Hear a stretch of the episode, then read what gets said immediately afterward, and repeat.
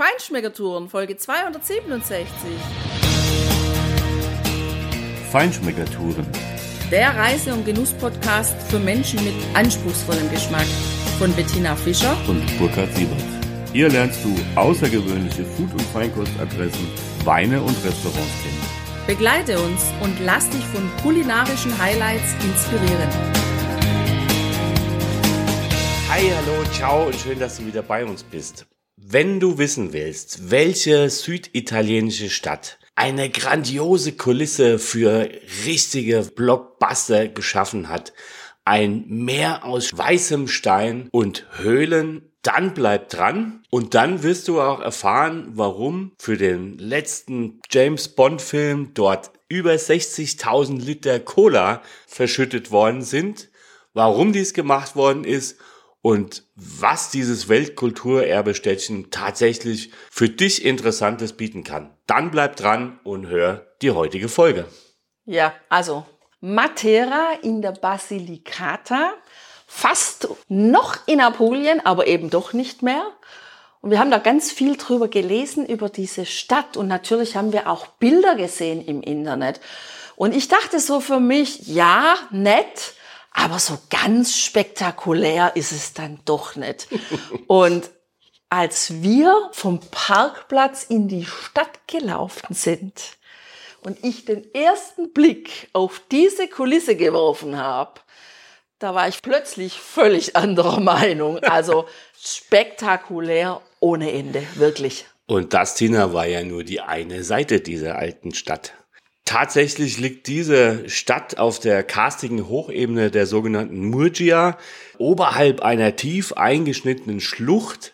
Das heißt, eigentlich fährst du auf diese Stadt völlig eben zu und diese Schlucht, und die spielt dann auch wirklich noch eine große Rolle, die wird quasi in diese Landschaft eingeschnitten und heißt Gravina di Matera. Und der mittelalterliche, der richtig alte Kern dieser Stadt, das ist der Domhügel hoch über dieser Schlucht, der eben auch die Altstadt in quasi zwei Teile teilt, nämlich den Sasso Barisano, und das war unser erster Eindruck, Tina, und den Sasso Cavioso auf der anderen Seite.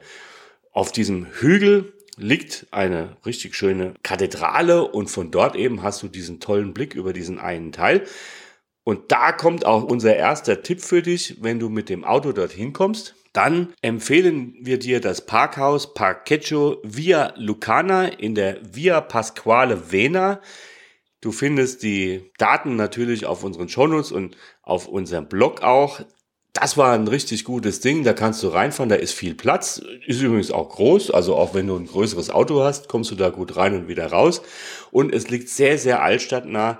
Dein Auto ist aufgeräumt und du kannst in aller Ruhe über die Piazza San Francesca in Richtung dieses Domhügels gehen. Das sind ungefähr, je nachdem wie du zu Fuß bist und was du schon alles auf dem Weg dorthin anstellst, dir anschaust, vielleicht auch was trinkst. Also 10 Minuten, 10, 15 Minuten zu Fuß bist du auf diesem Domhügel. Ja, und das Coole an dieser Stadt ist einfach, dass hier wirklich Stadt in Stadt zu sehen ist. Weil als wir da reingefahren sind, dann habe ich gedacht, ja, klasse, Matera ist eine schöne italienische Stadt mit ähm, schönen Geschäften, mit tollen Straßen und auch, ja, durchaus alt. Also auch die Neustadt ist alt.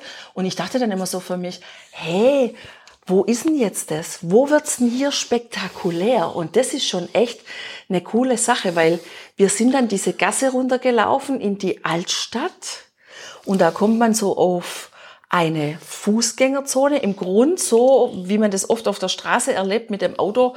Du fährst eine Straße und die endet dann und dann geht's nur noch rechts oder links. Und wir haben uns einfach intuitiv mal für links entschieden und sind da so um die Ecke gegangen und habe gedacht, ja, jetzt wird's nett, jetzt wird's irgendwie älter und so. Aber als wir dann die Gasse weitergegangen sind in Richtung diesem Domplatz, da konnten wir dann schon die ersten Blicke erhaschen von oben nach unten in dieses wirklich alte Stadtviertel. Und da habe ich nur noch Grau in Grau in Grau gesehen. Und ich wusste gar nicht, wo mein Blick hingehen sollte. Also es hat schon echt auch einen Moment gedauert, bis ich mich da orientieren konnte, weil diese Häuserfassaden und diese manchmal bunten Läden, die da noch dran sind und dann auch die Steine, die uralten Steine der Straße, das ist alles eine Farbe nahezu. Also erstmal finde ich, braucht man einen Moment, um das auch zu erfassen und dann zu realisieren, was die da geschaffen haben, was die da gebaut haben. Ja, und die Älteren unter uns werden sich bestimmt an die Wimmelbilderbücher von Wo ist Walter erinnern. So ein bisschen habe ich mich da gefühlt, als wir oben auf diesem großen Domplatz vor dieser Kirche standen, wo du dann diesen Blick hast auf dieses Häusermeer. Alles das, die gleiche Farbe, dieser hell, leicht hellgraue Stein, aus dem der gebaut ist, total verschachtelt, äh, links, rechts, rüber hinüber, also keine geraden Linien, natürlich nicht. Die haben ja so bauen müssen, wie der Untergrund es hergegeben hat. Immer mal wieder auch einfach der blanke Felsen, ja, der da zum Teil hervorbricht. Und wenn du dich drauf einlässt, und dann wird's echt spannend und auch entspannend, finde ich, wenn du dir einfach mal so anguckst, die einzelnen Häuser, ja, da siehst du dann auf einmal eine ganz tolle Dachterrasse, die sich jemand wunderschön eingerichtet hat, um, wenn es abends noch schön warm ist, dort draußen zu sitzen, den Sternenhimmel über sich zu haben und natürlich diese beleuchtete Stadt auch zu sehen und einfach zu genießen und die kleinen Wege, überall die kleinen Kneipen, Restaurants und so. Also fantastisch. Auch dieser Teil und in denen sind wir noch nicht mal gegangen. Wir hatten ja nicht so viel Zeit, um die ganze Stadt zu besuchen. Wir sind ja dann ein Stück weitergegangen von diesem Domhügel auf der anderen Seite leicht hinunter durch einen Torbogen. Das war eigentlich schon fast ein Torhaus, kann man sagen. Es war schon ein größeres Stück. Und ja, das ist auch angeschrieben, circa 150 Meter von dem Domplatz entfernt. Da befindet sich die Casa Noha. Das ist wirklich auch ein guter Tipp, um einen Einstieg in diese Stadt zu machen, einen Einstieg in Matera zu bekommen. Einen guten Einblick findest du nämlich in diesem, naja, man kann sagen, Museum ohne Exponate, denn es ist einfach eine Multimedia-Show in ein paar Räumen eines schönen alten Hauses, kostet ein paar Euro Eintritt, dann kriegst du auch einen Audioguide, den du entsprechend auf die Sprachen umstellen kannst. Dort werden auch die Stadtteile beschrieben in der Multimedia-Show und auch verschiedene Touren vorgeschlagen, wie du diese Stadt erlaufen kannst.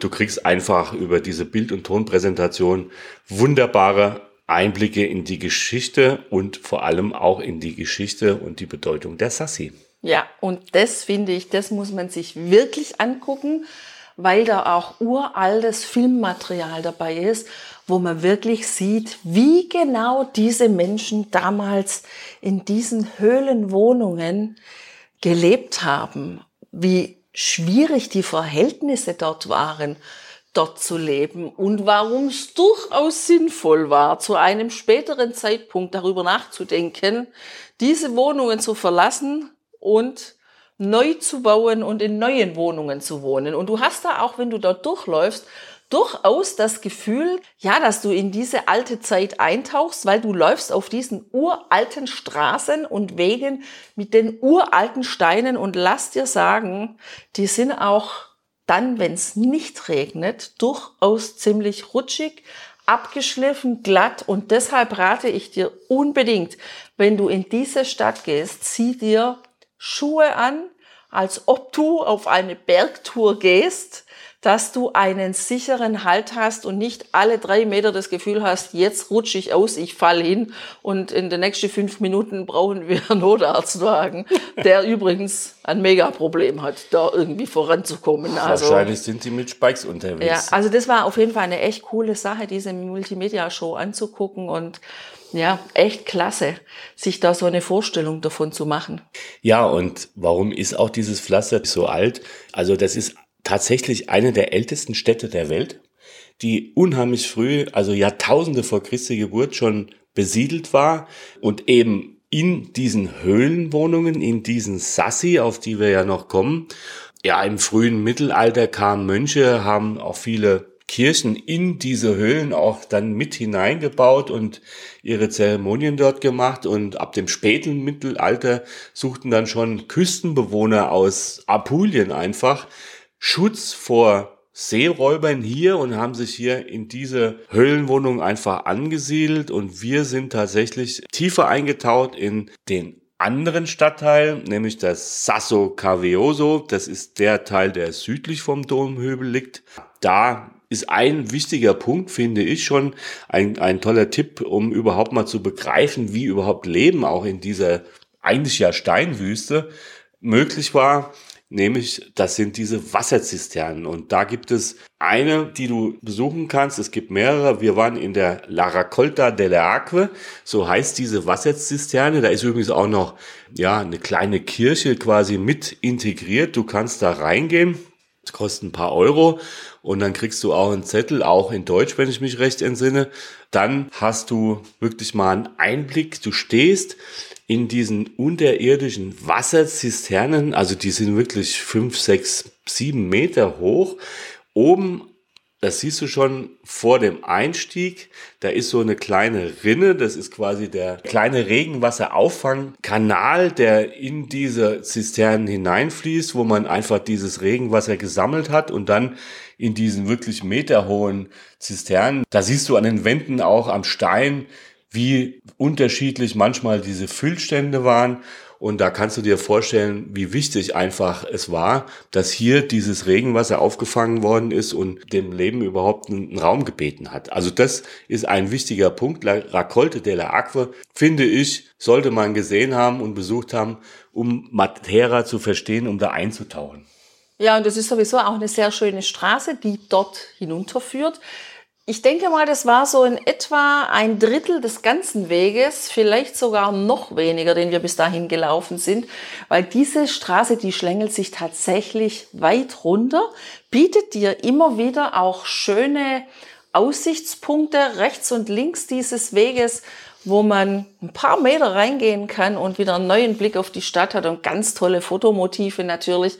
Und vor allem, es gibt dort auch rechts und links gibt's ein paar Souvenirgeschäfte aber auch Restaurants, Bars, ja, so, wo man Sandwich kaufen kann, wenn man Hunger hat oder eben auch was zu trinken, weil gerade im Sommer, wenn es halt heiß ist und dann in dieser Steinstadt, da kann es durchaus echt richtig warm werden. Also es hat mich zeitweise ein bisschen an unseren Aufstieg auf den Vesuv erinnert. Da waren wir ja mal. Was da auch schön ist, gerade auf dieser Seite haben wir gesehen, da gibt es ganz viele B&Bs, wo man sich einquartieren kann. Da bietet sich allerdings an, mit möglichst wenig Gepäck anzureisen, weil ja, also es fahren Autos und Taxen, aber es ist durchaus schwierig, die Treppen rauf und runter das Gepäck zu schleppen.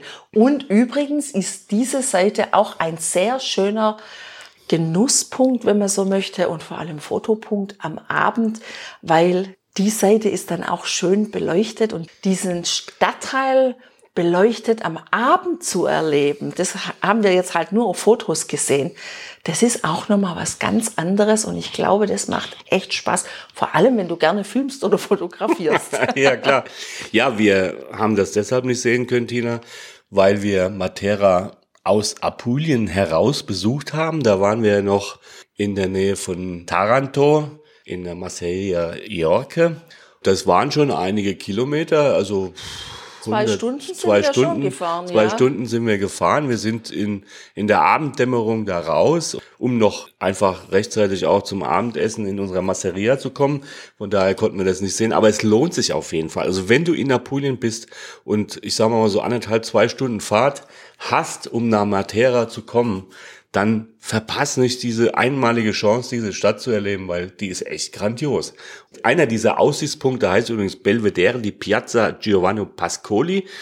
Da hast du einen tollen Blick drauf und da geht's dann auch direkt runter in das Sasso Cavioso. Und da ist ein nächster Tipp, den wir meinen, es sehr lohnt, ihn zu besuchen, nämlich die Casa Grotta del Vicinato. Das ist eine originale Höhlenwohnung, 2 Euro Eintritt. Dann kannst du dir auch auf Deutsch oder auf anderen Sprachen eine Beschreibung dieser Höhlenwohnung anhören. Das ist gar nicht weit. Die Adresse ist Via Purgatorio Vecchio 21. Und da siehst du eben, wie diese Höhlenwohnung auf dieser Seite der Stadt aus dem Tuffstein ähnlichen Stein rausgehauen worden sind. Du siehst die Straße, also es ist eigentlich ein Gässchen, da kannst du kaum mit dem Auto fahren, wie auch ein Innenhof mit mehreren Häusern gebildet worden ist, wo natürlich soziale Beziehungen zwischen den Familien, die da gelebt haben, entstanden sind, wo man sich gegenseitig unterstützt und geholfen hat. Trotzdem, die gemauerten Fassaden, die du da siehst, die täuschen und zwar ziemlich, weil es ist teilweise wirklich nur ein Teil der Fassade oder nur ein ganz kleiner Teil, der tatsächlich vor diese Höhlen gemauert worden ist. Dahinter hast du oft echt nur notdürftig eingerichtete, richtig muffige Löcher in den Felsen gehabt. Also es sind Höhlenwohnungen tatsächlich, die fast wie so ein bisschen ein Iglo anmuten, auch von der Form her. Und das ist ein einziger Raum. Also das heißt, diese ganze Wohnung ist ein einziger Raum mit ein paar Ecken die Tür war tatsächlich oder ist tatsächlich der einzige Punkt, an dem Licht und Luft in diese Höhle kommt, in diese Wohnung kommt. Es ist echt spannend zu sehen, äh, die Einrichtung auch, ja. Du hast da einen Getreidekasten, ja. Und der eine Teil ist quasi das Getreide für die Menschen.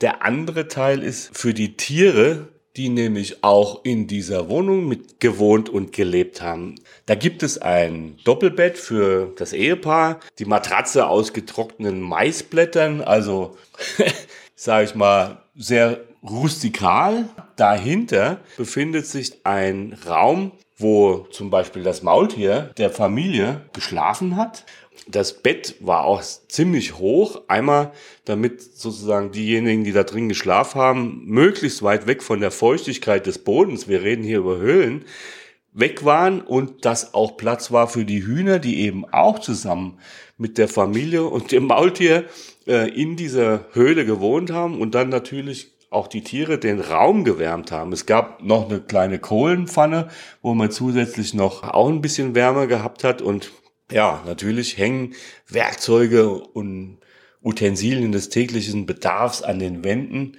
Du hast dort einen Nachttopf, weil es gab kein Zu- und Abwasser. Das gab es in dieser Wohnung, in diesem Teil erst ab Ende der 1920er Jahre tatsächlich. Und diese Zisterne, die hat man dann quasi als einen Teil des Raums später ab dann nutzen können. Man hat dann quasi die eine Wand rausgehauen und hatte noch einen, naja, so einen kleinen Bereich, wo man noch was lagern konnte. Du siehst da eine Blechwanne, da hat die Familie nicht nur die Wäsche gewaschen, sondern auch die Kinder. Du siehst eine Harpune an den Wänden mit mehreren Haken, die einfach dazu gedient hat, äh, verlorene Eimer aus diesen Zisternen wieder rauszufischen. Es gab einen Holzschrank für die Lebensmittel, natürlich kein Kühlschrank. Man hat das einfach bei auch gerade diesen Temperaturen trotzdem in, in einem Holzschrank aufbewahrt. Da drauf findest du das Brot von Matera, sehr großes Brot. Da wirst du auch Bilder auf unserem Blog sehen können. Wir haben das auch im Original gebacken gesehen bei einer Bäckerei dort. Übrigens auch, also was Besonderes. Das heißt, die Hausfrau, das war damals so, hat früher da den Teig zu Hause geknetet, so irgendwas zwischen sechs und neun Kilo. Und dann ist sie mit diesem ja wirklich schweren Teig irgendwo zu einem öffentlichen Ofen gegangen, um dieses Brot zu backen. Und damit auch die Familie wieder ihr Brot aus dem Ofen rausbekommen hat, gab es quasi einen Stempel da drauf, damit man es erkannt hat. In einer solchen Höhlenwohnung, da gab es eine Mauerwerksküche, also ein kleiner Teil, ja, auch mit einem Rundbogen drüber. Da waren zwei Kochstellen drauf, ein Holzofen, da hängen die Pfannen und die Löffel und die Kartoffelstampfer, die hängen von der Decke oder liegen auf dem Boden, alles Mögliche. Acht Menschen haben in dieser Wohnung auf circa 25 Quadratmeter mit einem einzigen Luft- und Lichteinlass gewohnt, nämlich der Tür. Und das ist eigentlich unvorstellbar. Deshalb ist es ein wirklich tolles und auch bewegendes Erlebnis, wenn du da reingehst und dann diese Geschichte dir anhörst und einfach wirklich am eigenen Leib erspüren kannst, wie die Menschen damals dort gewohnt haben.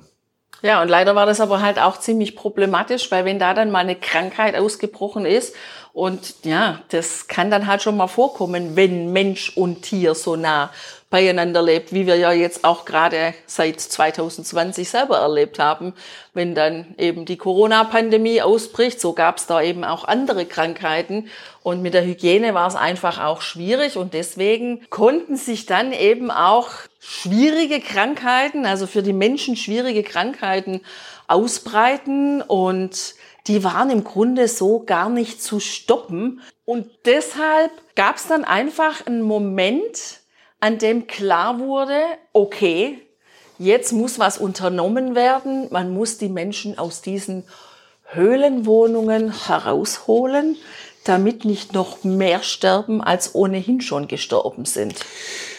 Ja, man muss sich vorstellen, dass kurz nach dem Zweiten Weltkrieg tatsächlich noch in ungefähr 3300 dieser Wohnungen 15.000 Menschen gelobt haben, als eine Malaria zum Beispiel ausbrach. Und ein paar Jahre zuvor hat ein Schriftsteller, Arzt und Politiker, der eben auch äh, nach Matera gereist ist, das war Carlo Levi, der hat ein Buch geschrieben mit dem Titel Christus kam nur bis Eboli. Und er hat einfach den Scheinwerfer gerichtet auf diese wirklich katastrophalen hygienischen Zustände. Es gab später auch noch einen gleichnamigen Film dann hat natürlich auch genau die Politik geschaltet und gesagt, das ist doch eine Schande.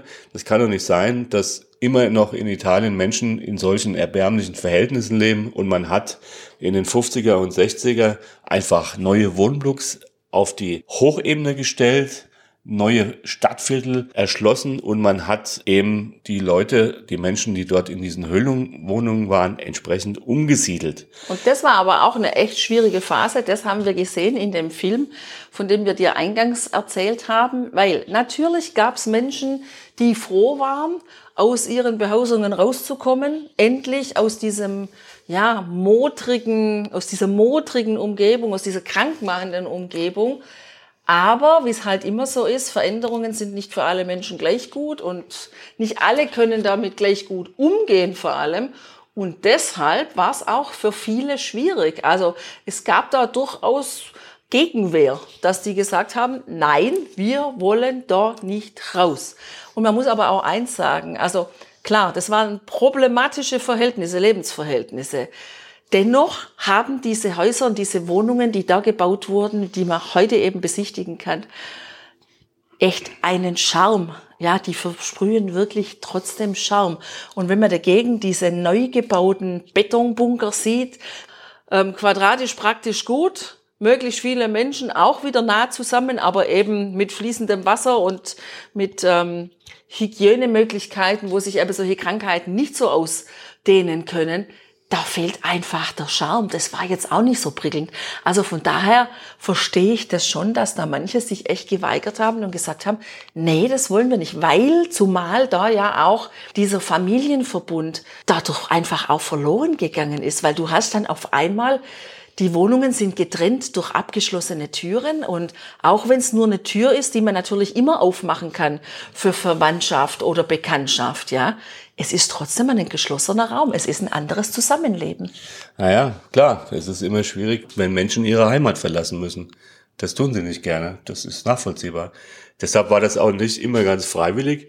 Also hier hatte auch die Polizei manchmal tatsächlich ein Geschäft, um da nachzuhelfen, um im besten Sinne für die Leute zu handeln. Das ist die Frage, war das so?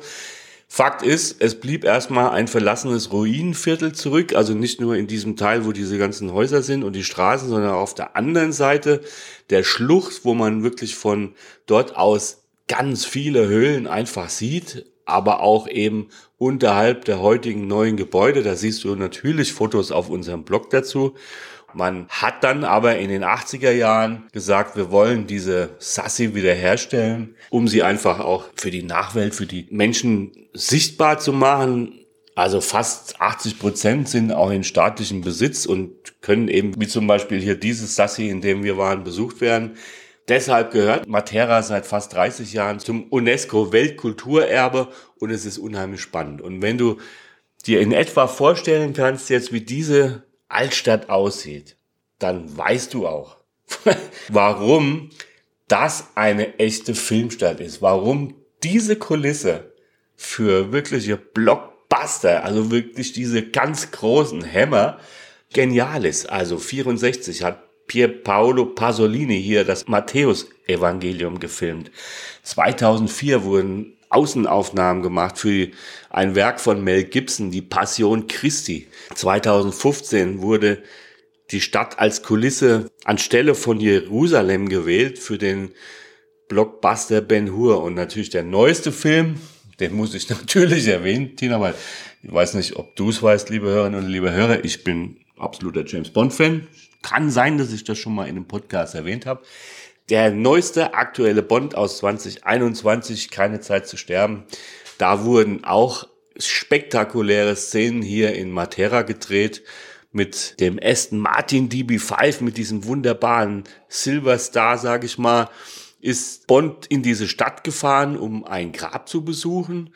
Naja, wie es eben so geht. Das Böse hat ihn verfolgt und er musste auf einem Motorrad einfach vor den Killern, die hinter ihm her waren, weg. Der Stuntman, der dieses Motorrad gefahren hat und diesen Stunt gemacht hat, der sollte natürlich auch nicht zu Schade kommen. Deshalb hat man, und da komme ich auf den Eingang zurück, diese 32.000 Liter Coca-Cola für 60.000 Euro auf die Straßen verteilt, damit dieses Pflaster, von dem du ja vorher schon gesprochen hast, dass es schon im trockenen Zustand glatt ist wie die Sau.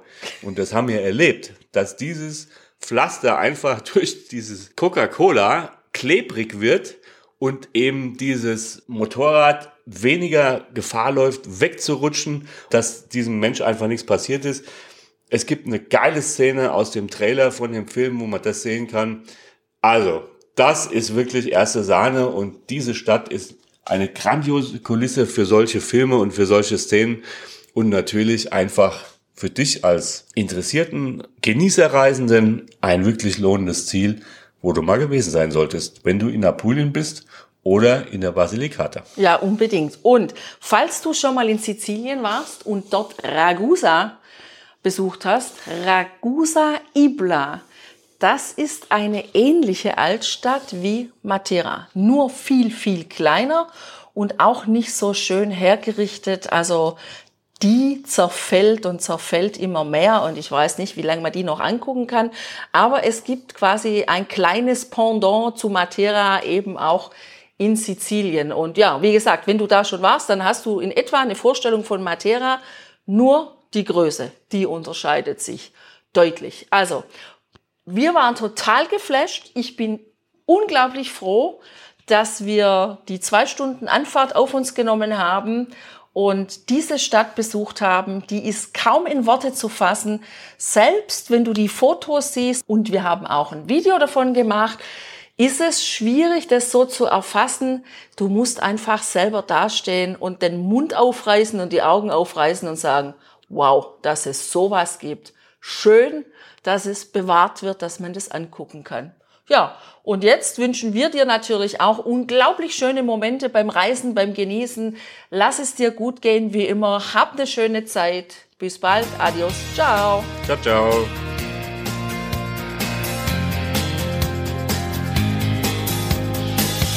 Hier endet dein Genusserlebnis noch lange nicht.